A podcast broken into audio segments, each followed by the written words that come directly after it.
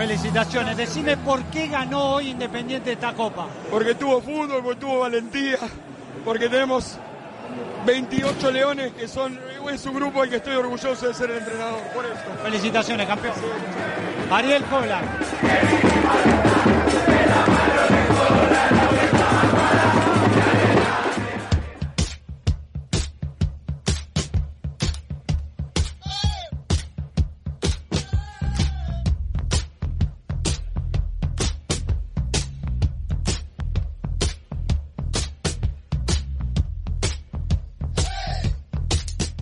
Bienvenidas, bienvenidos. Esto es Modelo Holland.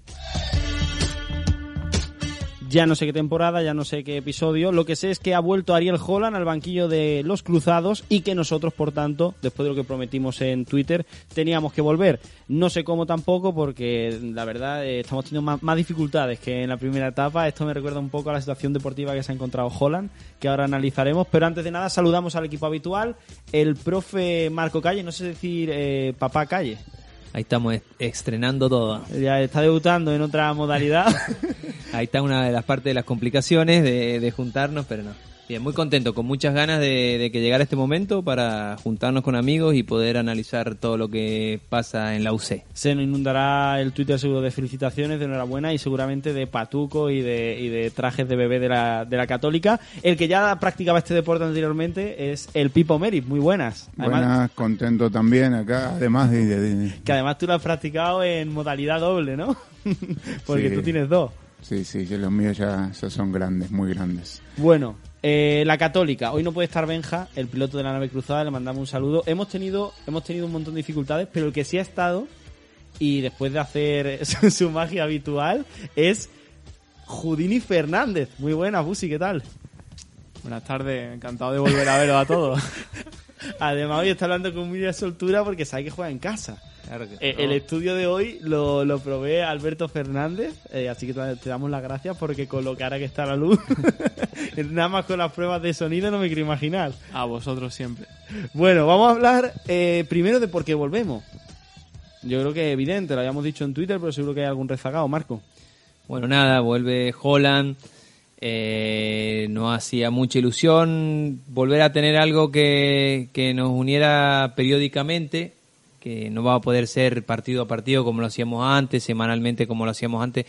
Será cuando podamos, tenemos otros proyectos, otras responsabilidades, como he dicho antes, entonces será dos veces al mes, una vez al mes, cuando se pueda, pero bueno, eso nos lleva a que vamos a ir siguiendo a la católica partido a partido, como hemos hecho ahora desde que llegó Holland, porque con Poyet nos aburrimos tremendamente, fue una, una cosa que infumable, imposible, hasta para los propios hinchas, entonces para nosotros se nos hizo muy cuesta arriba. Deseamos que le vaya muy bien en Grecia, Pipo, porque así no lo volvemos a ver más en la Católica, ¿no?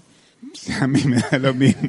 Eh, no, no, eh, ahora hablando en serio, eh, todo empezó justamente así, ¿no? Con, con la idea de, de- de- de empezar un programa, probar, juntarnos a amigos. Coincidíamos, para los que no saben bien cómo es la historia, por el tema de, de conocer un poquito a Holland y fue a, a- a Chile. Y bueno, se terminó todo prácticamente. Había dicho prácticamente que, que se iba, que es uno de los temas por los cuales podríamos hablar ahora y preguntar qué hicieron para que vuelva también. Y a nosotros prácticamente es, el, es lo que nos gusta, ¿no? El fútbol de ese estilo. Nosotros la temporada pasada, eh, que empezamos a hacer modelo cruzado para intentar seguir eh, a la católica, porque obviamente la gente fue bastante, bastante cariñosa con nosotros, nos gustó la experiencia y descubrimos el fútbol chileno, que hasta ahora, salvo Marco, no lo habíamos seguido mucho, y teníamos esa excusa de, de juntarnos. Empezamos la segunda temporada con Poyet, la dejamos poco antes de que lo cesaran, porque también, se- no solo por lo deportivo, también se nos puso un poco cuesta arriba eh, juntarnos para hacer el programa, eh, aunque seguíamos el equipo, veíamos algunos partidos. Después hubo un interinato que al final supuso un campeonato. A nosotros, por lo menos yo a hablar por mí, me parece que fue un, un colchonazo, una cama que le hicieron al entrenador, a Poyet en concreto, enorme, porque de repente se fue Poyet y aunque cambió la idea de fútbol, que eso es verdad, también cambió mucho el rendimiento de los jugadores. Se acaba ganando el campeonato. Este año lo mantienen ah, en el cargo. Paulucci era. Sí, Paulich. Paulici. Y y después de un inicio peor todavía que el de la temporada pasada, ha habido un cambio en el banquillo. A Holland, que le venía bien porque había estado en México y se encontraba sin equipo después de pasar por León, le cuadró volver a la Católica. Y no sé, Marco, ¿tú crees que el balance es positivo de su vuelta de momento? Eh, bueno, se ha encontrado con, con muchas dificultades, realmente lo, lo veremos ahora. Eh, esto lo hablamos muchas veces y un- uno de los pilares que, que- se puede hablar, que el Pipo esto lo, sabe bien, es cuánto poder le dan a los jugadores, porque mm, es imposible que Paulucci haya ganado, no sé si fueron 12, 13, 14 partidos seguidos cuando echaron a Poyet, los jugadores empezaron a jugar otra vez muy bien y ahora de repente con pretemporada y con todo ahora no le ganan a nadie. Entonces es muy peligrosa eh, esa ecuación de los jugadores con tanto poder que cuando algo les gusta van bien, cuando no les gusta no va bien, porque en la élite hay que apretar y es difícil. Entonces creo que por ahí eh, la vuelta de Holland es, es algo bueno porque al final es así en el fútbol, los entrenadores tienen que tener peso, tienen que tomar decisiones difíciles y lo tiene que hacer alguien con, con peso y sobre todo que la directiva lo apoye, y lo apoye pase lo que pase. Eh, otro tema a hablar es si vamos a encontrarnos con el modelo de Holland o Holland se va a adaptar a los jugadores que tenemos ahora, que es lo que, lo que vamos a analizar un poco. Pero Pipo, ¿cómo ve el tema de, de ese empoderamiento que tienen los jugadores con respecto al club, que es bastante peligroso? No, no, lo explicaste perfecto y, y lamentablemente cada vez se ve más, ¿no? En el, en el fútbol. Em, con respecto a, a que Holland va a tener que adaptarse por los resúmenes o los partidos que vimos al principio, se está adaptando, pero siempre con la idea de, de volver a, a armar un equipo pronto de, de su estilo, de su, de su manera, de, de su idea de ver el fútbol. Así que habrá que tenerle paciencia, ¿no? También. Sí, a mí, eh, sobre todo lo que más me interesaba de ver eh, el regreso de eh, Holland a la Católica era sobre todo por ver cuánto había de modelo de Holland y cuánto había de calidad de los jugadores, porque obviamente el fútbol es de los jugadores. Tú puedes tener el mismo entrenador en el mismo equipo y si te cambia una sola ficha, ya lo hemos visto en muchísimos sitios, que el rendimiento no es el mismo. Pero con Holland, que era un entrenador que considero, no solo ya por lo que hemos visto de él en Chile, sino por lo que hemos visto en otros muchos clubes, que es un entrenador eh, que marca mucho su, su modelo de juego, que tiene un, un sello de autor bastante identificable, si va a poder hacer lo mismo con el mismo club con diferentes jugadores y con los mismos objetivos, porque la Católica, por lo menos en el periodo que lo hemos conocido nosotros, es un club que aspira siempre a ganar la liga.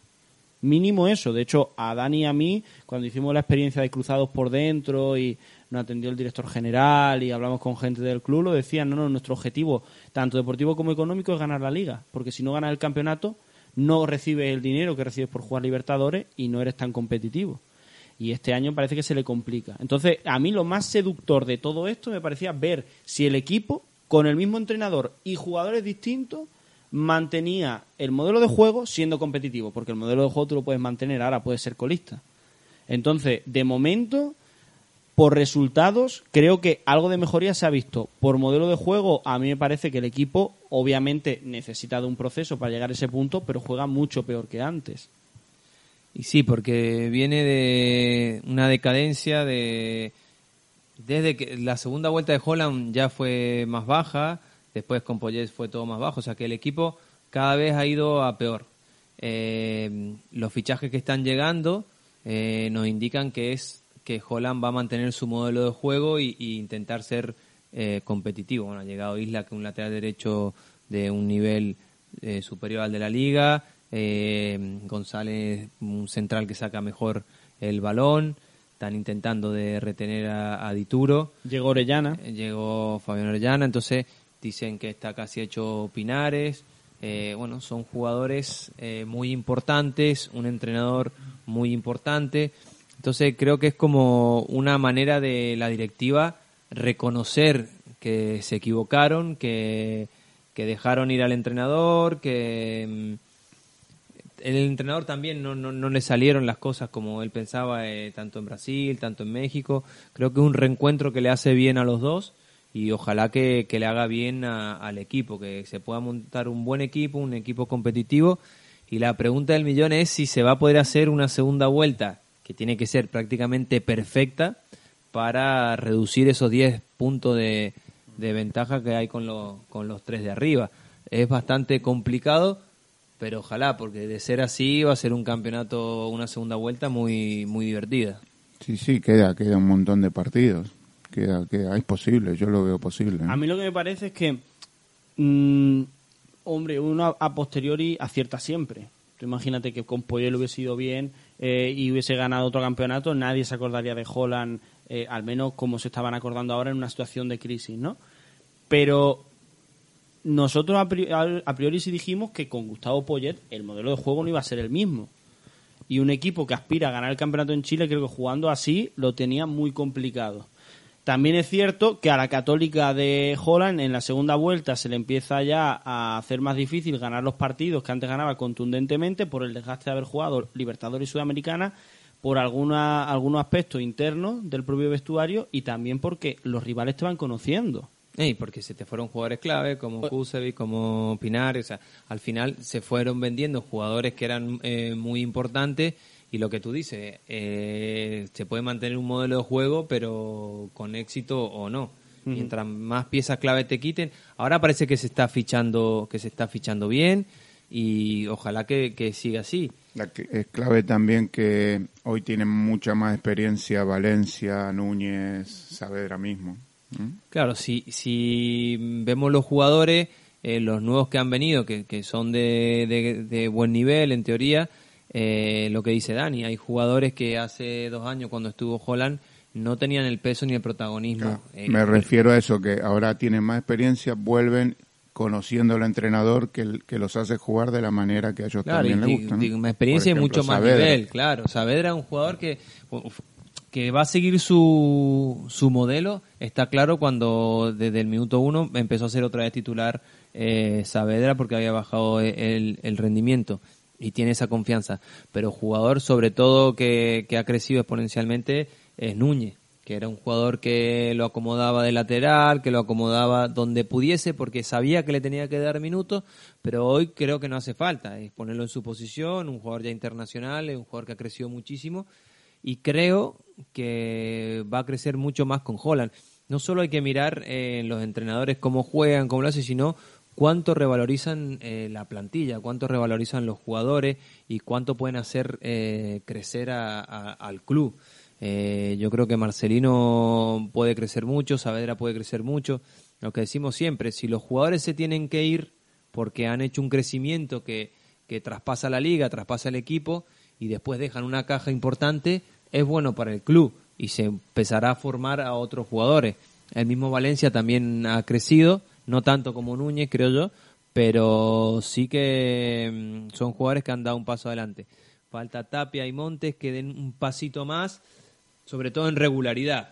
Dame un segundo, esto no suele salir nunca bien, nunca suele salir bien, pero creo que ya nos escucha desde el Caribe eh, el piloto de la nave cruzada, Benjamín Valenzuela. Muy buenas. Hola, hola, ¿cómo están? ¿Todo bien? Los saludos de acá, de las vacaciones, para que vean el compromiso con el, con el proyecto, con el proyecto deportivo para estar entrando desde el Caribe, tampoco le pidamos la calidad de sonido mucho más. Benja, tú no escuchas bien, ¿no? Sí, fuerte y claro. Bueno, no llevamos mucho tiempo eh, grabando el episodio, simplemente hemos estado explicando por qué mm, paramos, por qué volvimos eh, y estábamos analizando un poco eh, cómo ha sido la etapa de la Católica desde la temporada pasada, desde la etapa de Poyet a ahora. Y estábamos metidos hablando de los cambios que ha habido en la plantilla y de si con Ariel Holland, ahora que se prevén que haya fichajes, se cree que el equipo puede volver a ser competitivo eh, manteniendo el modelo de juego. Tú que has estado más en el día a día, que has visto más eh, la evolución del equipo desde que llegó Holland, eh, ¿lo crees posible o no? Sí, yo creo que, efectivamente la llegada de Holland va a generar un, refuerzo positivo en muchos jugadores que habían tenido una baja de rendimiento. Creo que, que alcancé a escuchar algo por ahí de Marco que hablaba de, los jóvenes, especialmente de, Marcelino, de Valencia, de Tapia, y creo que, el encargado y, el, y la persona idónea para poder levantar estos rendimientos efectivamente Ariel Holland los conoce y, yo creo que, que, la Católica le dio a, este entrenador una posibilidad que, ningún otro entrenador en, la época de Cruzado había tenido, que es estar un poquito más metido en el proyecto deportivo, participar más de las decisiones. Y ya estamos viendo algunas, algunas de esas decisiones, especialmente los refuerzos, creo que están llegando jugadores de nivel, eh, que por más que vengan en una segunda vuelta algunos, eh, sin duda van a levantar el, el, el nivel competitivo que tiene el equipo hoy en día ya se está viendo que, de alguna u otra forma el equipo ha mejorado, en, presión organizada, eh, algunos movimientos por las bandas, esa sociedad entre lateral, interior y, extremo. Me parece que, va a ser un segundo semestre de crecimiento, de afinar la máquina, ojalá que los resultados puedan llegar, a ver si es que alcanzamos a meternos en la pelea del campeonato, pero, pero lo que yo le tengo mucha fe al año 2023 para la Católica, sin duda, con Ariel Joran a la cabeza.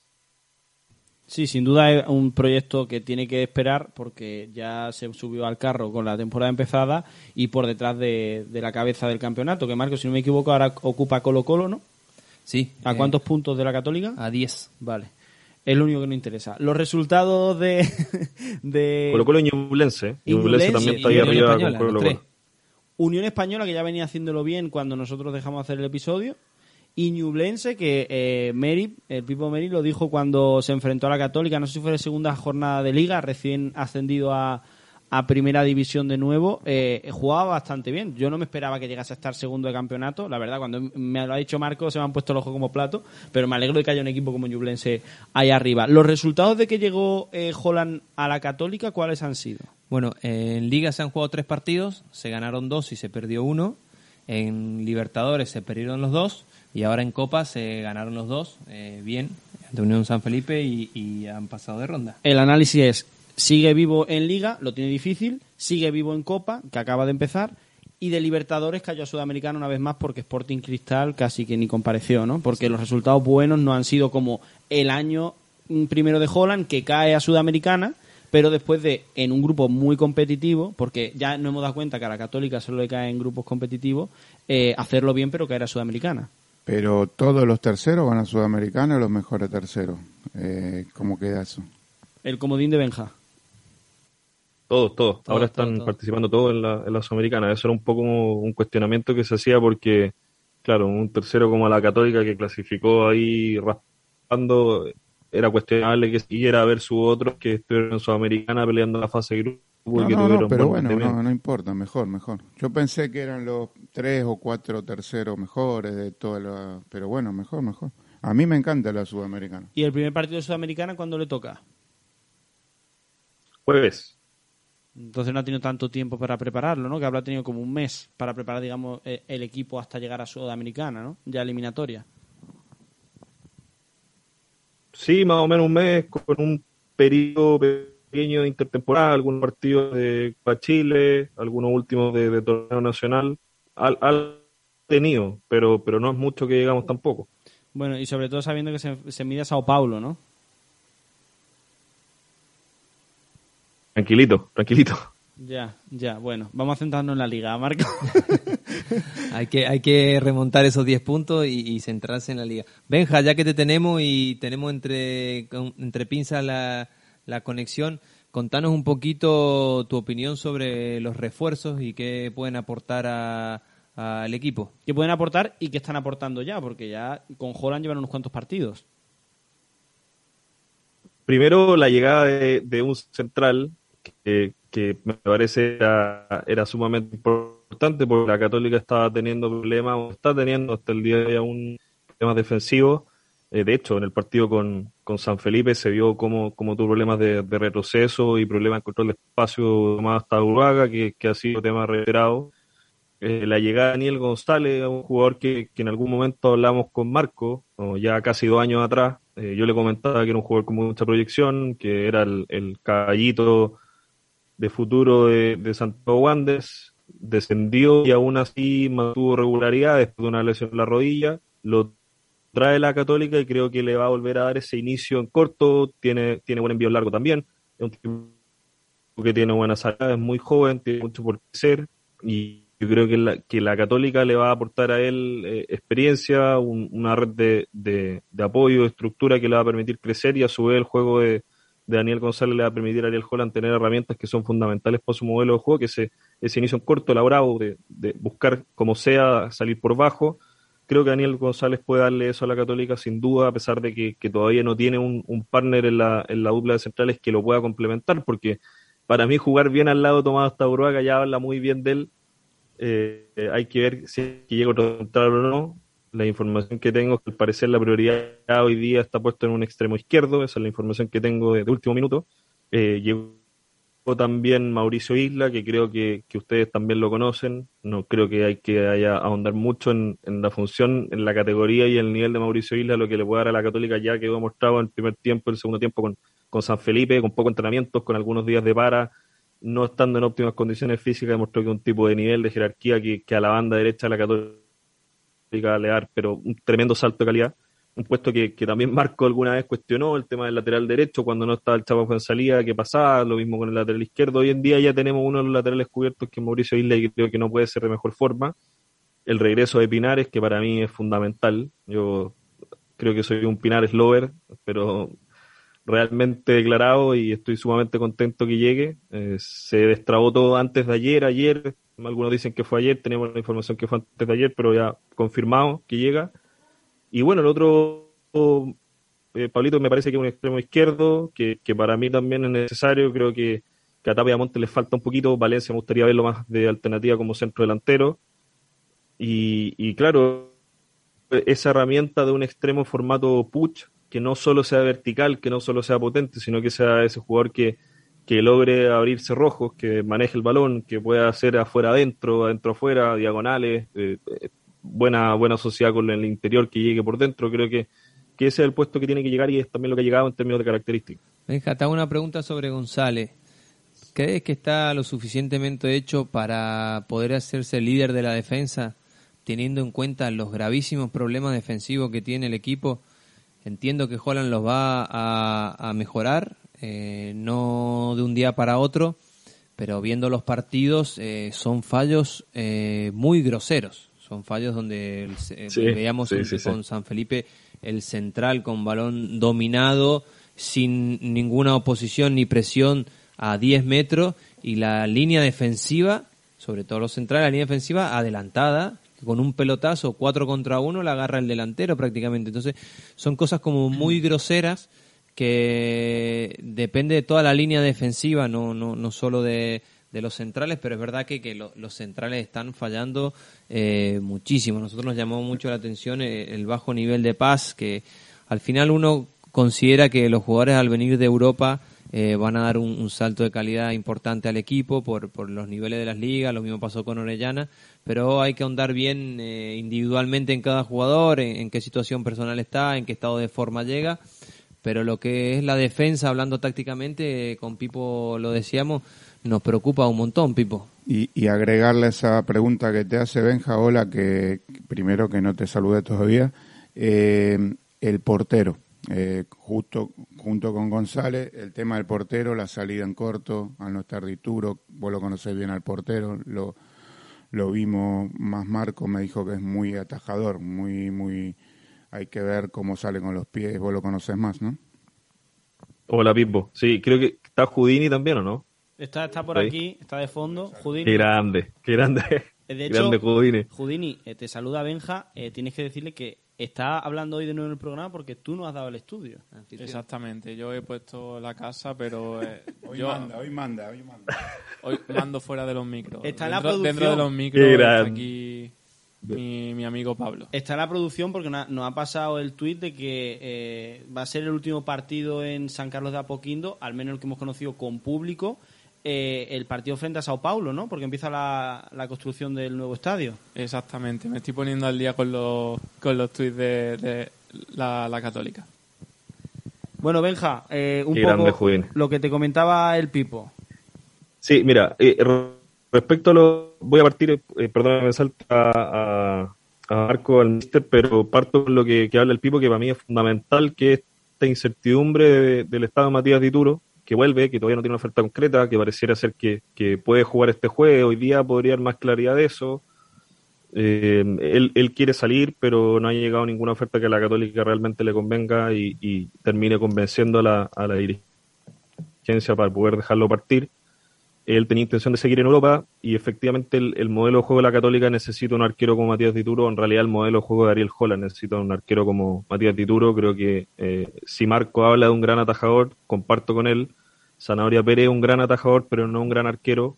Eh, yo siempre lo he dicho desde el día que llegó, independiente que haya sido fundamental para el campeonato yo creo que el tipo debe ser de los mejores atajadores del, del campeonato nacional, yo si es que no el mejor, pero le cuesta fuera del arco, le cuesta con los pies, no es una gran alternativa para el inicio en corto, tampoco es un gran lanzador en largo, en semilargo, como alguna vez lo conversamos con Marco también.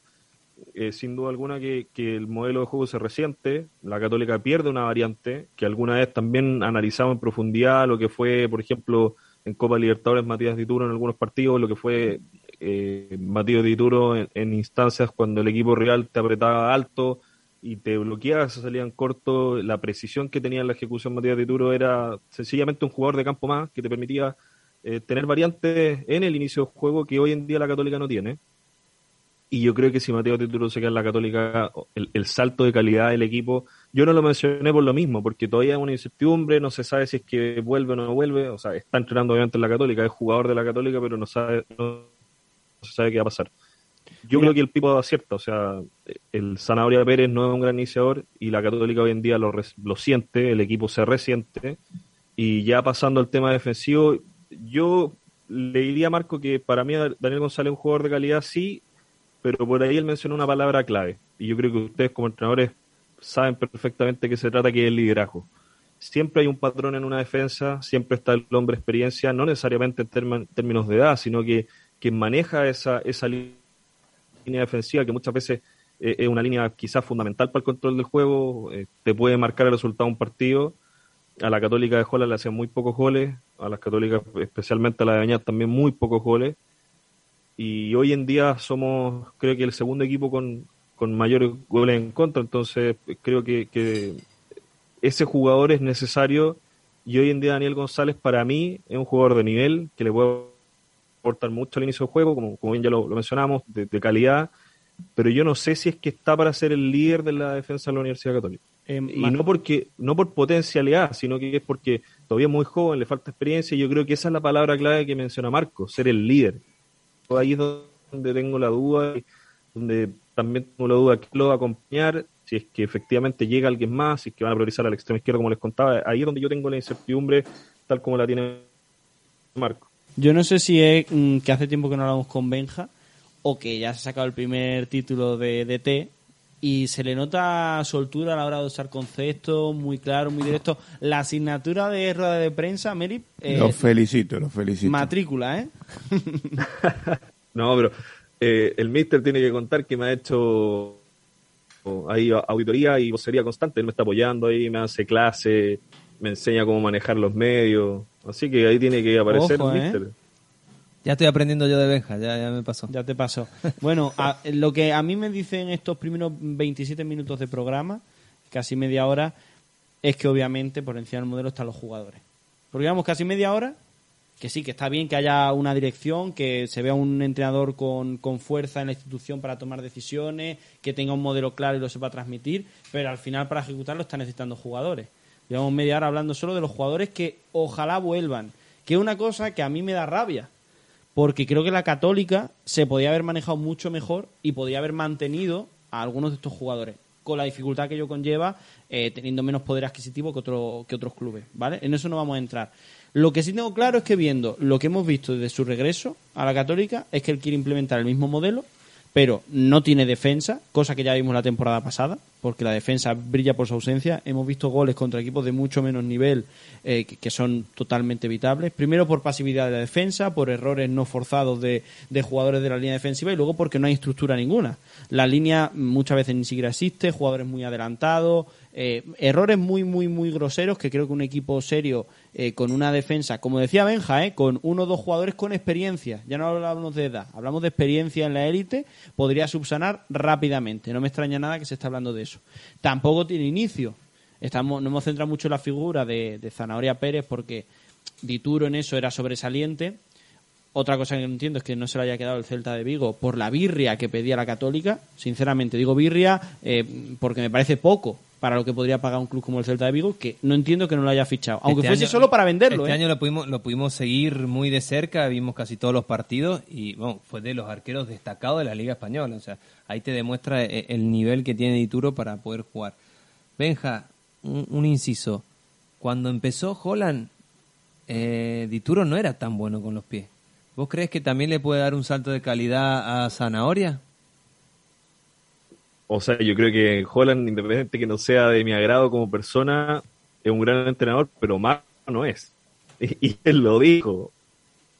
Mago no es. O sea, lo que necesita Sanabria Pérez para jugar bien con los pies es magia. Es ponerse no, otro pie. Dos no pies. es su característica. claro, o sea, dos no pies. es su característica, no es su característica y, y no la va a hacer. Es un tipo que es tremendamente atajador, que te saca esas atajadas que, que son de otro partido, de otro planeta, incluso a veces con tapando muchas veces, como también lo comentamos, me acuerdo ese partido con Palmeiras, con la cara, con el hombro, con el codo, la tía, lo que sea, y, y, la saca. Pero en el momento en que necesitas un arquero completo, eh, que sepa jugar lejos del arco propio, que maneje variantes con los pies, que, que sepa manejar también los tiempos del partido. Yo creo que Dituro siempre fue un tipo privilegiado con los pies. Eh, la gran diferencia, y él lo comenta, es que él se hizo más protagonista del juego con Ariel Holland. Y lo otro es que también lo que él comenta es que Holland le enseñó a perfilarse. En el fondo le enseñó a leer el juego para poder estar perfilado de la manera correcta, para poder orientar esa salida de la forma en que ellos estaban trabajando de manera mucho más rápida. Ustedes saben lo importante que son los perfiles y él, una de las cosas que siempre cuenta es que Ariel Holland lo, lo, en el fondo lo llevó a otro nivel en, en esa faceta, en estar siempre bien perfilado, en tener una buena lectura del juego y se notaba sin duda. Se notaba Bueno, sin duda. Y eh, aparte, lo otro es que ustedes también lo, lo han mencionado muchas veces, del día uno, cuando lo empecé a escuchar y después cuando fuimos compañeros, es, es la importancia que tiene el equipo, la confianza, cuando se empiezan a tomar decisiones ya trabajadas con ese respaldo del entrenador y pones riesgo en esas decisiones. O sea, los pases que le da Ignacio Saber en un comienzo, con Ariel Holland, tanto Kusevich como Huerta o como el mismo Lanaro, eh, los pases que metía Matías Dituro muchas veces tienen un riesgo asociado que los equipos no están dispuestos a tomar y, y bajo la dirección de Ariel Holland lo hacen, tienen la confianza para hacerlo y yo también pero creo que eso es ahí algo que te, falta ahí hoy te en que cortar porque yo no creo que sea tanto. ah, Obviamente que, que el DT confíe en un modelo y te incite a hacerlo, te da la libertad de hacerlo. Ahora, la confianza a Saavedra se lo daba primero, tener minutos y, y jugar regularmente y después tener detrás Kusevich y a Dituro. Bueno, claro, el, el riesgo, el riesgo es mucho más riesgo ese pase si lo da Zanahoria Pérez que si lo da Dituro. Hasta ahí estamos de acuerdo. Claro, al final el nivel del jugador es el, el que te marca. Pero Benja, mirando un poco eh, la plantilla que se queda, eh, con las incorporaciones que han venido, se queda una plantilla muy buena. Si entre los centrales que hay, si Paz eh, o hasta, Ura- hasta Urágano, eh, si Paz o Ampuero pueden llegar a ser un, un central importante o acompañar a, a- a González, luego con la llegada de Isla hay un buen lateral derecho, Parot es muy irregular pero puede cumplir en el lateral izquierdo y luego se queda un centro del campo muy fuerte porque jugadores como Saavedra, Núñez, Leiva, si viene Pinares, Gutiérrez está jugando a, a un buen nivel, porque lo que decíamos antes que, Hombre, que un buen Marcelino... nivel. Corregirme si me equivoco, sobre todo Benja. Creo que está siendo el más destacado este año en el centro del campo, ¿no? Felipe, Sí. Sí, o sea, me parece que sí, me parece que, pero, pero alguna vez lo hablábamos, el tipo tiene mucha calidad, es un jugador que, que, que en el fútbol chileno no abunda y, y me parece que su deuda siempre ha sido, o lo que se le critica mucho, la parte de entrega. Eh, Se ve un jugador algo displicente. Yo no comparto mucho con esas críticas, creo que, que no es su característica principal, no es un tipo que sea un luchador por naturaleza, pero te aporta verticalidad, tiene un pie exquisito. Un jugador- eh, un jugador algo, ¿qué dijiste? vertical. ¿Cómo? ¿Qué dijiste? ¿Un jugador? ¿Se lo ve un jugador algo qué? No, yo te digo que tiene un pie exquisito, que tiene mucha calidad me y que muchas veces Dijo- lo dijo- critican me- por me- ser displicente. Eh, esa era la palabra. me acordé, me acordé. Eh, no, lo que pasa que creo que para todo tiene... A mí, yo soy de los que piensa, viendo eh, eh, estos últimos partidos, que defensivamente está en el debe. Porque también es verdad que hay que ver los contextos, que, que tiene a Paró por izquierda, tiene a Cuevas por izquierda también, que a mí no me termina de, de convencer eh, para nada, porque lo veo como muy flojo en ataque y en defensa. Un jugador que dijiste antes que grabásemos que era lateral izquierdo titular de, de Huachipato, de ¿no? Huachipato, sí. Y está jugando de extremo.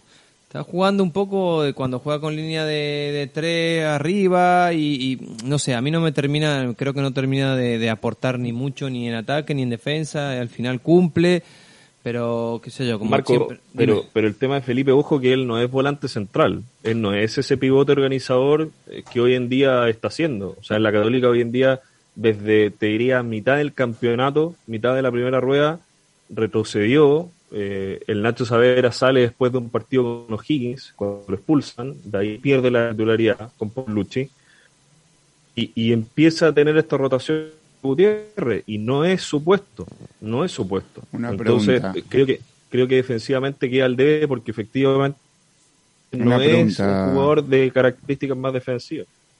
Benja, eh, no hablamos para nada de mm, Fuensalida. Se queda seis meses, no se queda nada. Es importante saber si se queda seis meses y si logra también mejorar y también puedes recordar que lo hizo muy bien como lateral derecho con salida o carrilero derecho, decimos nosotros, si pone línea de tren en algún momento, ¿no?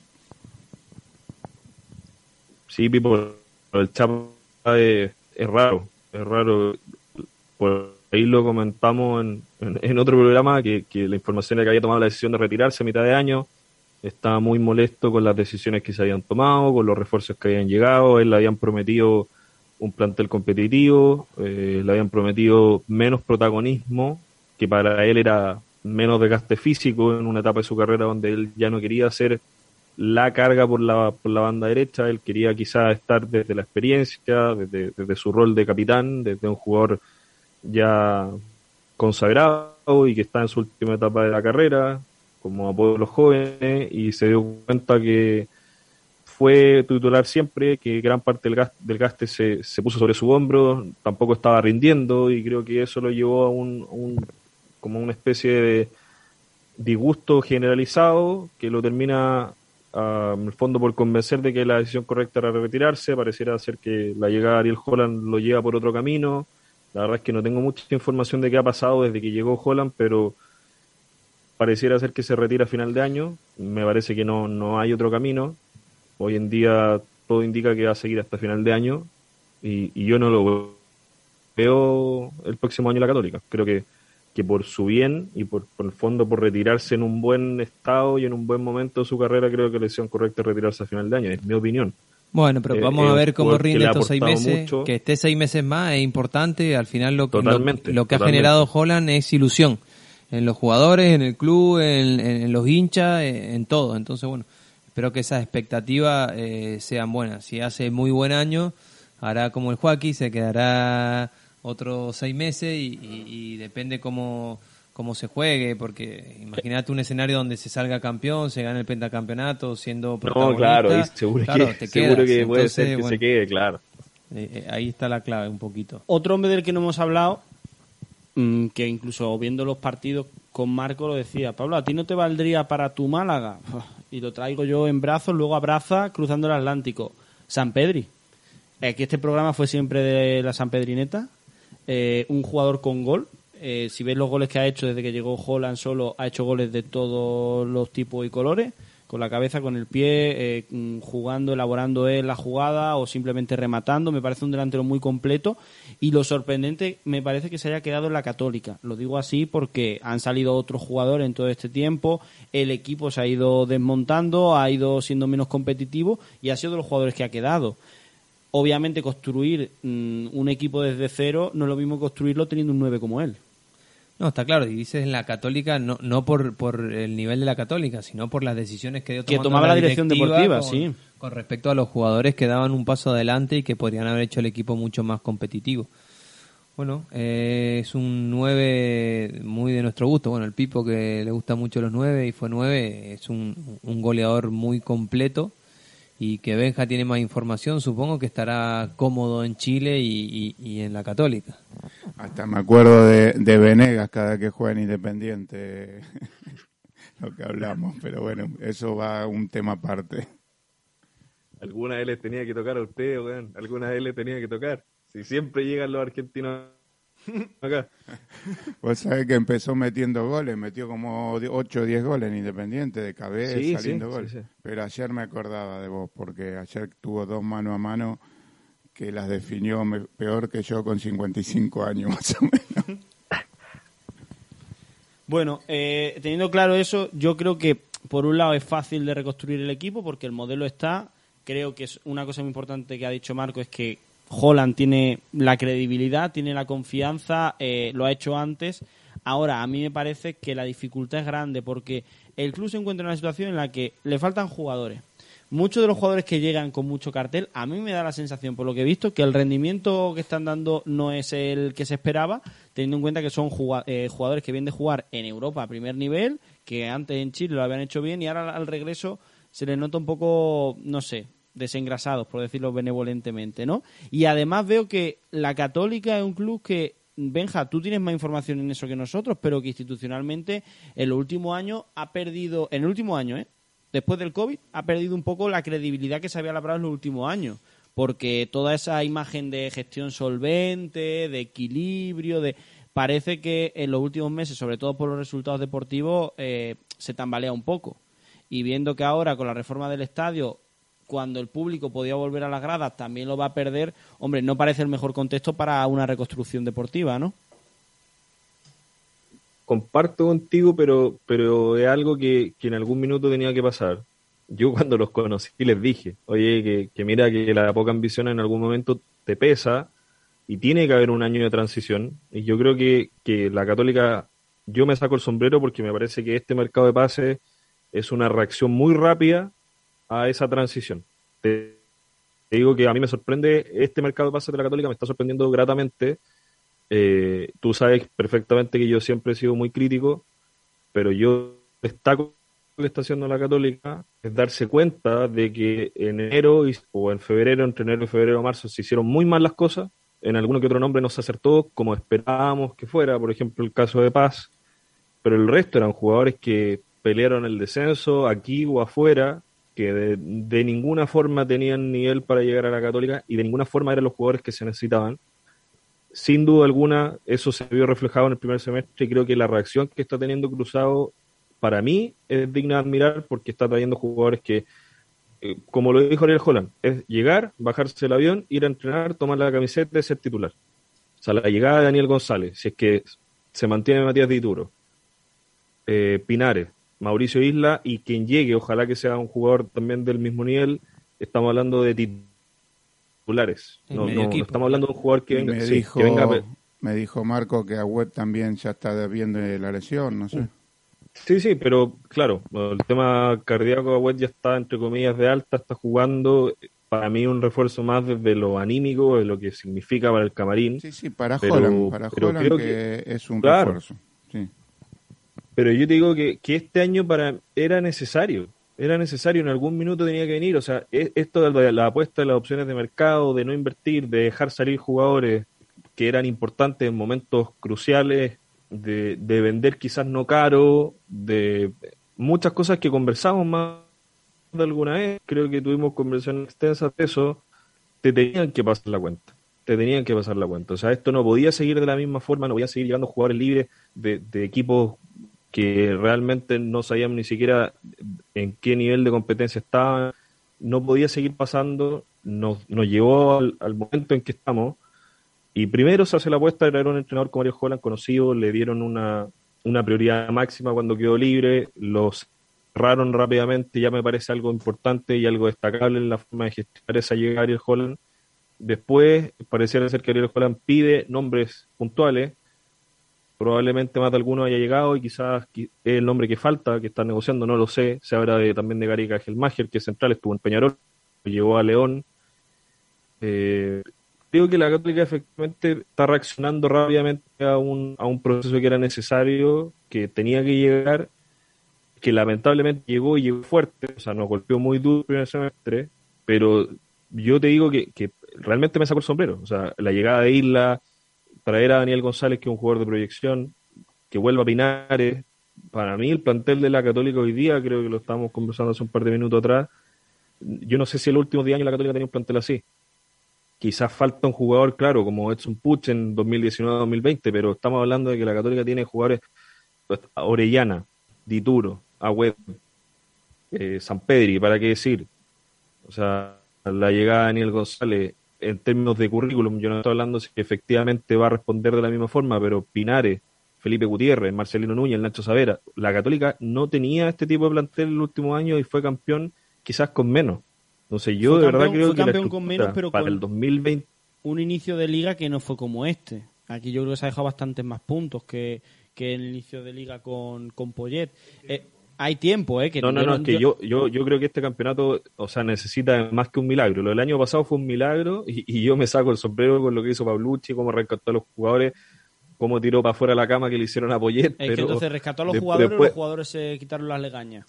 Sí, bueno. los jugadores lo rescataron a él y después le hicieron la cama a él. O sea, lo, hablamos justo al principio del, del, programa que, que, bueno estaba. A mí me da un poco la sensación que eh, esa inversión o, o, esos errores vienen justo en el peor momento cuando tenés la posibilidad de hacer algo histórico en el fútbol chileno. Mm. Eh, es el, el, peor momento, no sé, de última... Por eso la gente ganado el, el, el pentacampeonato y después me arriesgo, pero Ahora es como empezar de cero si no ganas el campeonato y, es terrible. Pero eso es lo que nosotros en su momento dijimos, y que Benja lo venía comentando hace mucho, que la falta de ambición sumada con que los jugadores se te apoderen del vestuario y por tanto del club, acaban estas cosas. Ahora tienes que hacer este cambio eh, a contrapié durante la temporada.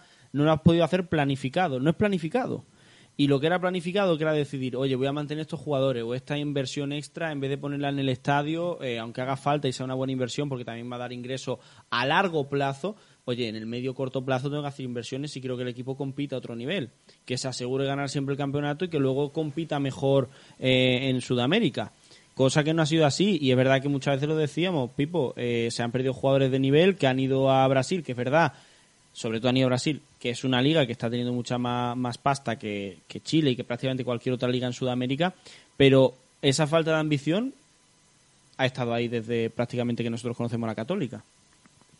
Sí, hablando justo de Brasil, estamos hablando hoy también, ¿no? Cómo mejoró el fútbol brasilero los últimos años, preocupante para todos, no solo para, para los chilenos, para los argentinos. Para mí, Brasil los últimos años está teniendo mínimo seis, ocho equipos muy, muy fuertes y, cómo puede lograr retener jugadores en Brasil, que ese tema no, quizá no es tanto hablar de la católica, pero influye a la hora de cuando decimos mejorar a nivel nacional y competir mejor en, Sudamérica. Se está complicando si, si, no digo si abrimos los ojos, porque nosotros no podemos hacer nada, pero que es, es impresionante el tema de dinero que hay, ¿no? El tema económico. Bueno, pero ahí la clave está en decir, bueno, me sacan a Kusevi y me pagan un montón de dinero, no puedo hacer nada. Me sacan a Pinar y me pagan un montón de dinero, no puedo hacer nada. Con ese dinero crezco. El problema es que, te quiten los jugadores a mitad de temporada y te paguen muy poco dinero. O que se te vaya el mejor portero de, no te voy a decir de Sudamérica, pero casi se te vaya cedido por 500 mil dólares. Y después encima no te lo compre. Entonces, eso Porque lo que se vendía. Buen, negocio ese, buen negocio. Es que lo que se vendió, que era el buen negocio, era, bueno, se va cedido, pero luego la cláusula de compra está a un buen precio. Bueno, eh, al final no te lo compran. Podía haber puesto 2.000 millones de euros, que es que no se vende, entonces ese dinero no llega. No sé, a mí me parece, me recuerda mucho, salvando eh, infinitamente las distancias, me recuerda mucho al caso del Arsenal. Tú fíjate cómo está el Arsenal ahora. El Arsenal empezó a caer deportivamente eh, después de que invirtiera en el Emirates, en el nuevo estadio. Empezó a invertir en el nuevo estadio, una inversión que sí, a largo plazo te da dinero, pero ¿qué pasó? En el corto plazo dejó de adquirir eh, jugadores más competitivos y el equipo año a año fue siendo menos competitivo. Sí, sí, vamos a aportar talento joven, sí, sí, la cantera, sí, sí, lo que tú quieras, pero eso ya no te pone en la primera fila. Pero tiene un estadio hermoso. Sí, sí, hermosísimo, pero partidos no gana ni contra el Wolverhampton. Pues, pues con esta gente igual. A mí me parece que la Católica teniendo un equipo que es verdad que necesitaba renovarse, ¿eh? que cuando ganó el campeonato con Holland llegó un poco con la lengua fuera al final de temporada y vamos a decirlo claro, la calera flojeó, le temblaron las piernas al final y, y también mm, con esa pizca de suerte que hace falta, la católica ganó el campeonato. Creo que ahí fue el punto en el que todavía podía decir, oye, este me lo quedo, este lo vendo bien y este ha puesto por él, viniendo de la cantera. Porque había jugadores, había jugadores como el Pollo que nos han sorprendido. A mí me han sorprendido. A mí el nivel que ha tenido Valencia. Creo que ha sido superior del que nos esperábamos, por lo menos los tres que estamos aquí sentados. Con respecto justamente a esa época, vos que tendrás más información, Benja, eh, ¿por qué concretamente se fue Holland en ese momento y no se apostó a seguir un año más?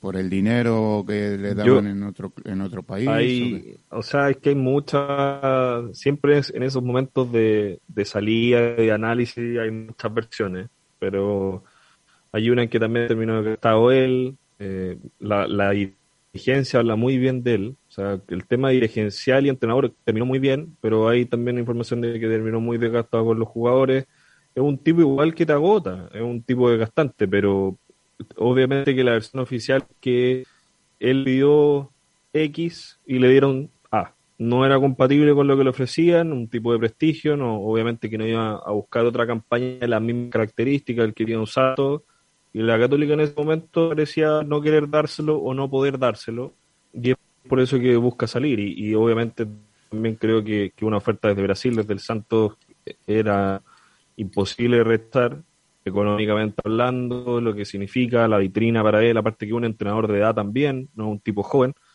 tampoco es que le quede mucho por delante, y, creo que la, la parte económica para él tiene que ser importante. Ahora, en este regreso a la Católica también demuestra que quizás los cerca de millón y medio, dos millones de dólares que estaba ganando en México y, qui- y quizás poco más en, Brasil, quedaron en un segundo plano, porque acá llegó con un presupuesto de 600, 700 mil dólares, 750 mil dólares, que evidentemente es mucha, mucha plata, pero lo que él venía ganando no es tanto, entonces creo que, que esa parte económica hoy en día queda en segundo plano y, la parte deportiva y participar de ese proyecto deportivo terminó siendo más atractivo que solo el dinero. Benja, con, cero información, ¿vale? Te lo voy a decir esto con cero información del caso particular de Holland. Yo creo que Holland volvió por los mismos motivos que se fue. Porque lo que le ofrecían era mejor deportiva y económicamente de lo que tenía.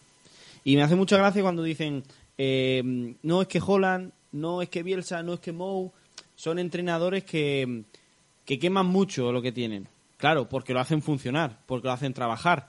Fíjate que los entrenadores que hacen funcionar equipo, funcionar en términos competitivos, siempre eligen clubes que le ofrecen económicamente posibilidades para adquirir buenos jugadores y que los queman. En el momento que ya no me rinden, lo largo y me traigo a otro. Y si veo Sí. que las matemáticas simples me dicen que son muchos más jugadores que entrenadores lo que hay que cambiar, cambio de club. Eso es así.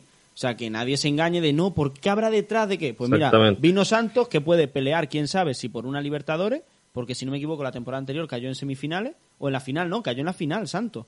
En la, en Sí, la sí, final sí. de la Libertadores Santos con Palmeiras. con Palmeira y, y es un equipo que me paga más. Me voy a Santos. Ah, que ahora me viene León y me voy a México y cobro una pasta. Bueno, pues mientras tanto, a ver qué puedo hacer. Y de hecho gano allí la... eh, ¿Qué título ganó con León, Benja? Una, una copa de la liga, me parece algo así. Bueno, se ha caído la conexión eh, porque se acababa el límite. Lo vamos a, a sumar, pero creo que era una, una Copa de, de México. Pero entran también equipos. Era como la sudamericana, pero que se juegan con equipos mexicanos y estadounidenses exclusivamente. Pues la ganó a un equipo de Seattle, creo que fue el Seattle Sounders. No sé. Eh, lo- le preguntamos a Benja que lo sabe La, seguro. la- la conclusión es que al final eh, esperamos que este unión de caminos otra vez sea bueno. Eh, Holland viene porque al final, no, no nos engañemos, llenó su bolsa de dinero, llenó su cuenta del banco y ahora puede elegir un proyecto deportivo que le dé menos ingresos, pero que le pueda aportar Ríete, re- vamos a decirlo claro, porque es que si no la gente en su casa, yo sé que el sonido esta vez no está siendo muy bueno, pero es que no le puedo decir al dueño de la casa que deje de hacer ruido. O sea, lleva todo el sinvergüenza del Busi, de Judini Fernández, no había dicho nada en todo el podcast. Ha hablado ya el doble de lo que habló la última temporada, pero es que todo el ruido de cafeteras, de café, de la risa del pipo de fondo, es culpa tuya, Judini. En, en mi casa ya lo hubiese echado hace 40 minutos. más o menos, más o menos. Eh, hablando de esto, es que me parece de cajón. Me parece evidente que Holland ahora vuelve porque, bueno, ha hecho caja en un par de sitios y deportivamente ahora tiene algo que puede construir. Yo lo haría, ¿eh? Pero lo haríamos todo. Haríamos todo. Bueno, ha- hagamos un, un resumen. Eh, eh, eh, espero que, que ahora la Católica tenga más claro el, el proyecto deportivo, que lo haga de la mano del entrenador, que los jugadores no tengan tanto poder ni tanto protagonismo, que lo tenga más el entrenador. Al final el, patrón del barco es el que tiene que tener eh, el peso y eso a los entrenadores se lo dan las directivas. Eh, esperemos que a nivel táctico, que hoy hemos hablado menos, eh, se puedan solucionar eh, los aspectos defensivos, que es lo primero y lo más clave, y luego que pueda comenzar eh, una circulación buena de balón, que creo que es la base de- del modelo de juego de, de Holland, tanto en el inicio de juego como en el centro del campo, y que podamos volver a ver ese desorden ordenado que nos gustó tanto eh, eh, en la consecución del campeonato y, y en los grandes partidos de, de Libertadores. Que estos sean unos seis meses que, mm, que ojalá se pueda ganar el pentacampeonato, aunque sea difícil, pero que si no que sean la base para poder competir bien y fuerte eh, la próxima temporada después del Mundial. De la mano de Holland, la vuelta vamos a dar, como dice la sintonía del podcast. Así que bueno, si llega a dar la vuelta ya en este en esta edición, ya que están haciendo un estadio nuevo, le podrían poner la estatua. Porque, o al menos una, una gradita que lleve el nombre, la grada Ariel Holland, no estaría mal. Benja, eh, ¿cuál fue el título que ganó en México? Era una competición que jugaban con estadounidenses, Sí, ¿no? en la Leagues Cup, pero no me acuerdo con qué equipos competía. Sí me acuerdo que lo ganó al poco tiempo de haber llegado, muy poco tiempo de haber llegado. Yo, sé que, yo lo equiparía con Sudamericana. ¿Por qué? Porque juega con equipos de México y con equipos de, mm, de la MLS que no juegan en, en la Champions eh, de la CONCACAF. Así que yo lo que creo que deportivamente sería como la Sudamericana de, del norte de Europa. O sea, del norte de Europa, de- del norte de América. Eh, Oye, te iba, eh, te iba a dar una información que eh, quedó, quedó pendiente, el tema de los presupuestos. Perdón, perdón, perdón. estábamos Es que el nivel de Benja ya sabíamos que era elevado, pero en todo este tiempo está haciendo pretemporada, porque el tío nos trae información en directo desde el Caribe y, y encima también económica. Benja, No, flipante. Y, trabajando para ponerse a la par y, y pas- y superar a los profes. Yo esto no lo digo porque sea mi amigo. Yo no lo digo porque sea mi amigo. Yo si fuese alguien de la Católica, si hay alguien de la Católica escuchando, no sé dónde lo pueden fichar, en qué departamento, pero ya están perdiendo el tiempo. Eh, Benja, los datos económicos. Eh, hablábamos de los presupuestos de plantilla y pareciera ser que eh, queda la sensación de que se ven afectados por el presupuesto estadio. Bueno, Cruzado ha dado declaraciones públicas en diferentes medios de comunicación por su presidente Tagle y el gerente Pareja que eh, este presupuesto del proyecto estadio no tiene absolutamente nada que ver con lo deportivo. O sea que el proyecto deportivo del, de Cruzado no se ha visto eh, en el fondo afectado por destinar fondos y por la recaudación de fondos que se hizo para el proyecto estadio. Pero, O sea, pero eso lo dejaron camino A camino día, ¿eh? Eso ¿Cómo? En, en la explicación, o sea, en la presentación online que se hizo del, del proyecto Estadio, lo que dejaban muy claro es que eso no afectaba al presupuesto de adquisición de jugadores porque eran presupuestos distintos, eso sí estaba claro. Pero claro, ese dinero que tú sacas de cruzados para el estadio, si, lo- si no lo utilizases para el estadio, lo utilizarías para lo deportivo, Sí, ¿no? bueno, pero, Lo pero que quieren dejar que claro es que- Lo que quieren dejar claro que no es que se no está van a... por- sacando plata de un, de un bolso para meterlo a otro. Sí, pero Exacto. entonces al final la poca inversión peor lo pone. Tendría que haber habido mejor inversión en, en, en la plantilla o, o en la retención de jugadores, como estábamos hablando antes, que si no tiene nada que ver una cosa con la otra.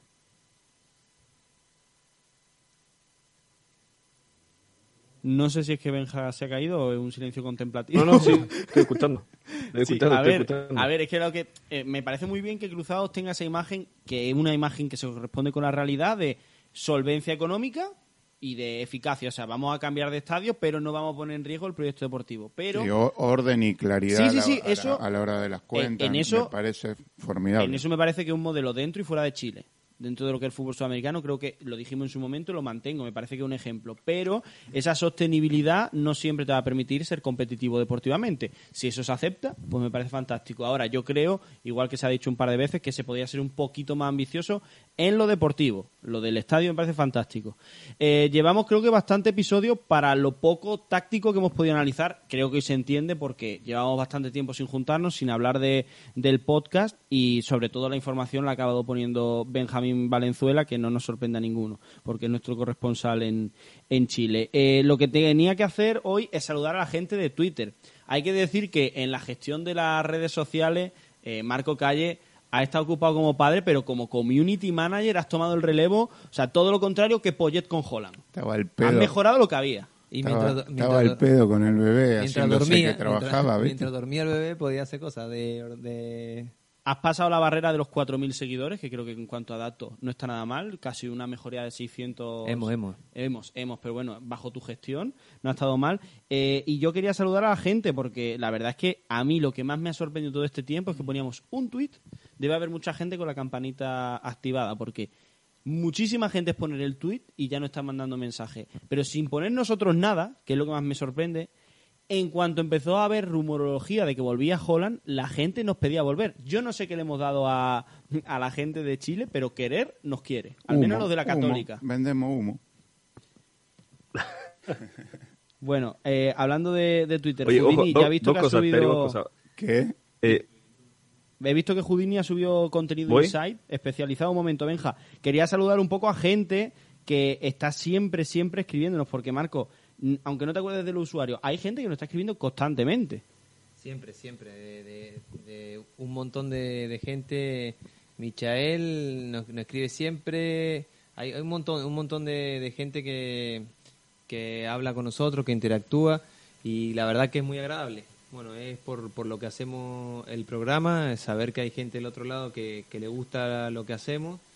Y nada, pedir disculpas. Yo, a- yo quiero saludar a un oyente en concreto que tiene mucha razón, que nos dijo, hasta ahora puro verso. Y además es un oyente fiel, fiel, eh, Germán UC, siempre nos ha escrito, es de esta gente que nos ha escrito sin nosotros poner nada, y es de los que tiene derecho a decirnos puro verso. No te dije que vendemos Puro verso. Yo, yo espero que Germán Oye, haya llegado a hay- este momento del podcast solo para que sepa que tiene razón. Vale. Pero solo uno- porque hay te uno que mete- perdona, Benja, a mí me hablaron de un Dale. contrato y todo, ¿no? Que porque agradaba ni nada. ¿Cómo es eso? El contra- eh, no, ¿No hablaste vos con el club que nos tenían que dar un buen contrato y eso? Ah, era otra mentira. Yo, ah, me está, me está haciendo alusión a mí. A Benja, Benja. no, nada que contar. Oye, hay un, había un, un auditor que me quería tirar a la banca. Dijo que quería, quería la formación titular. Me estaba matando antes de, del redebut. En nuestra timeline, con eh, el fichaje de Paulucci para la segunda temporada, dijeron que no le importaban que exigiese de, de interino con nosotros de asesores. Yo, la verdad, mi representante no me llamó, pero si lo hubiese hecho, que la gente sepa, que se quede tranquila, que yo hubiese firmado. Vamos a hacer público que tenemos una campaña para que el excelentísimo Holland nos salude al menos algún día, ¿sale? Eh, eh, eso sí nos molestó. Ahora vamos a ver, que como este es casi el final del programa, cuánta gente escucha el programa Hasta el final. Hasta el final. Y hay que hacer hashtag que eh, un me hashtag yo lo tengo, yo tengo. de- Hashtag Holland saluda ya. ¿Vale? Ho- Holland saluda ya. Ese, por favor, la gente Ahí- que haya llegado, lo- los cafeteros de verdad de modelo Holland, los que se hayan comido esta hora entera, que pongan en Twitter hashtag Holland saluda ya. Y enlace al, al podcast. Porque Holland, la verdad, la primera temporada analizamos a muerte, hicimos hilos de Twitter que llegó a bastante gente, eh, gente importante dentro del club, ¿eh? Yo estoy seguro que alguien le ha dicho, oye, hay cuatro fricazos, dos argentinos que se perdieron en España, uno medio chileno porque es de Mendoza y un nota español que hacen un podcast quedándose hasta las 4 de la mañana para verte a ti un día laborable, jugar Libertadores y analizar eh, tu juego. Y no nos puso ni un tuit. No nos puso ni un tuit. Un me Incluso gusta, me gusta, estamos tirando un me estamos gusta. hablando de que, Ojo, ojo de que, que ojo que Tagle- yo después hice la gestión. Yo hice la gestión en un momento. Hablé con él. Le mandé el mensaje. esta información se ha quedado para quedó. el final porque la gente que se queda hasta el final merece merece que hoy le tiremos algo. Porque o sea, llevan meses esperando un programa que la verdad no ha tenido análisis, ha tenido poca información, merecían algo al final. Y el, el final es Holland saluda ya, porque la primera temporada hasta el presidente nos dio calentó el jefe, ¿eh? Se calentó el jefe. Hombre, me he calentado porque acuérdate, Mary, que Yo estuvimos, siempre la estuvimos tiro, en- ¿viste? Y siempre engancha, ¿eh? estuvimos en cruzados, cruzados por dentro, estuvimos en cruzados por dentro, y cuando pedimos turno de palabra como un cruzado más para preguntar algunos aspectos, dijeron, ah, sí, los españoles del podcast. ¿Te acuerdas que lo dijeron? sí, y, sí. y lo dijo el director económico, que después me- nos pusimos a mirar en Twitter y nos seguía. Nos seguía el director económico del club, nos seguía el presidente, me va a decir que Holland no sabe que existimos. Eh, Pablo, Holland saluda ¿cuántas ya. veces nos dio like Dituro y otros jugadores? Sí, de que escuchaban, escuchaban. Bueno, Dituro cuando firmó por, por el Celta, habló con nosotros. Hablamos con él. Y no Sí, llegamos sí. a hacer una entrevista porque se paró el podcast. Pero tenemos que decir aquí también públicamente que Dituro 10 puntos. Se portó con nosotros espectacular. Ah, por eso hablamos bien de No, Dituro, no, de Dituro llevamos hablando bien mucho tiempo y él sabe que aquí es bienvenido, igual que Holland. Así que Holland, hashtag Holland, saluda ya. Eh, no sé si queréis decir algo más. No, ya, no- ya nos vamos, nos vamos. No, no, si yo- saluda después será Co- cojo el Holland micro- entrevista. Cojo ya. el micro y mira. Drop mic y nos vamos. Drop mic y nos vamos.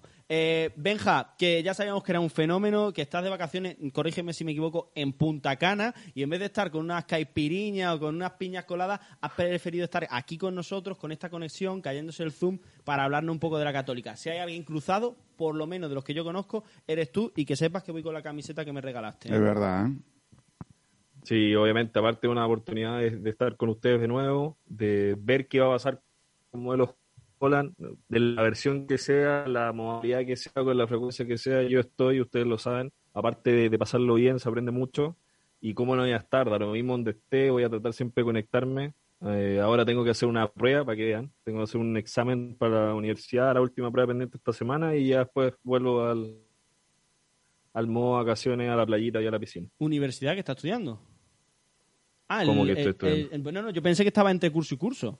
Te lo No, prometo. no, no, no. Eh, que acá acuérdate que un- es, es una carrera de cuatro años. Voy en el terminando el primer semestre del segundo año y en agosto empieza el segundo semestre. Entonces está en la última prueba del, del primer semestre. Pero para recibirte de qué? De, de entrenador. Co- entrenador. com- como hizo Tevez. Uh. La dejo picando también. Se la dejamos picando. Vaya final, ¿eh? Se la dejamos picando a Holland, se la dejamos picando Nos a rompemos. Tevez. Y a ¿Algún asunto AFA. pendiente más? Judini, ¿algo más que decir a alguien? Nos rompemos estudiando 3, 4 años de carrera, Y llega Tevez. pero como no jugamos al Sí, fútbol, claro. Bienvenido a la República Argentina, ya está. Bueno, bueno. Eso, eso a nuestro oyente No, chileno le va a Judini- Judini me va encantar. a ir la camiseta. Le tengo pendiente la camiseta a él, no llegó. Mira, a tanto a chilenos como a argentinos se lo digo. Eso pasa aquí también, o sea que no... No, aquí no pasa. Aquí pasa de otra forma, pero Bueno, pasa. Y si no, no. Zinedine Zidane. Y Eh, no entrenó hasta que lo tuvo. Pues claro. lío. Bueno, que nos despedimos. Benja, en resumen, es un fenómeno y espero que te escuchemos pronto. Gracias, saludos a todos por allá y nos vemos luego. Pipo Meri, como siempre, hablando lo justo, pero para dejarla Ay, picando. ay. Un maestro sencillito. de esos jugadores Bien, no, y, y, y abrazo acá a Houdini que me hizo un café bárbaro. Rompió todo. Todos los ruidos esos para un Pipo. café. Judini, Judini, gracias por ser anfitrión. Yo encantado de en- venir. En la próxima nos vemos aquí también. Y el cafelito, la verdad, 10 puntos, ¿eh? 10 puntos. Nunca había tenido becario hasta ahora. Marco Calle. Lo hacemos antes, Un café. abrazo, pero- un abrazo grande a todos. Vamos a tener que comprar vaso de goma para que no rompa el Dani ni para que hagan ruido y ya está. Enhorabuena, papá, por ser papá y por esa Copa del Betis, que no habíamos dicho nada, ¿eh? Ay, ha sido un año. Oye, sido un saludo, año. Bueno, saludo no, al enamorado. no, no. saludo al enamorado. Es que Yo teníamos que darle- que quiero decir. Teníamos que dado eh, tres veces la enhorabuena a Marco. Ojo a la temporada, ¿eh? Papá, Copa del Betis y ha salido campeón invicto con el Málaga femenino, que no lo habíamos dicho hasta Ah, ahora. verdad, la verdad, mejor verdad. temporada como DT de Marco, fíjate si estamos sumergidos en la católica, que hasta ahora no lo habíamos dicho. Enhorabuena tres veces, Marco. Gracias por, por todo, sobre todo por lo primero, me ha cambiado la vida, así que nada. Un abrazo grande a todos y esperemos que, que pueda ser periódicamente lo más corto posible cada programa. Y Benja, ojo que el hijo de Marco borde externo, lo vi en el video. Sí, sí. Ni camina y le, le pega con borde externo. a ver, ya sabíamos que iba a tener calidad técnica. No por el padre, sino por la madre, que fue Juega bien deportista. como la madre, sí. Exactamente, y, y yo puedo decirlo porque, porque la vi en su carrera deportiva, una jugadora muy técnica. Pero vamos, que me, que me iba a superar a mí en, en calidad antes de los seis meses, eso estaba por descontado. Pero de lo de la panza, antes de seis meses la. Sí, ya te- pateaba, ya pateaba mejor que yo. Bueno, se despide también este que les habla, Pablo Muñoz. Volvemos, no sabemos cuándo, pero aquí, en Modelo Holland.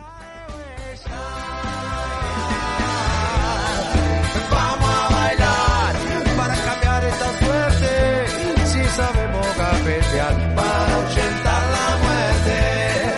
Vamos a bailar para cambiar esta suerte. Si sabemos cafetear para ahuyentar la muerte.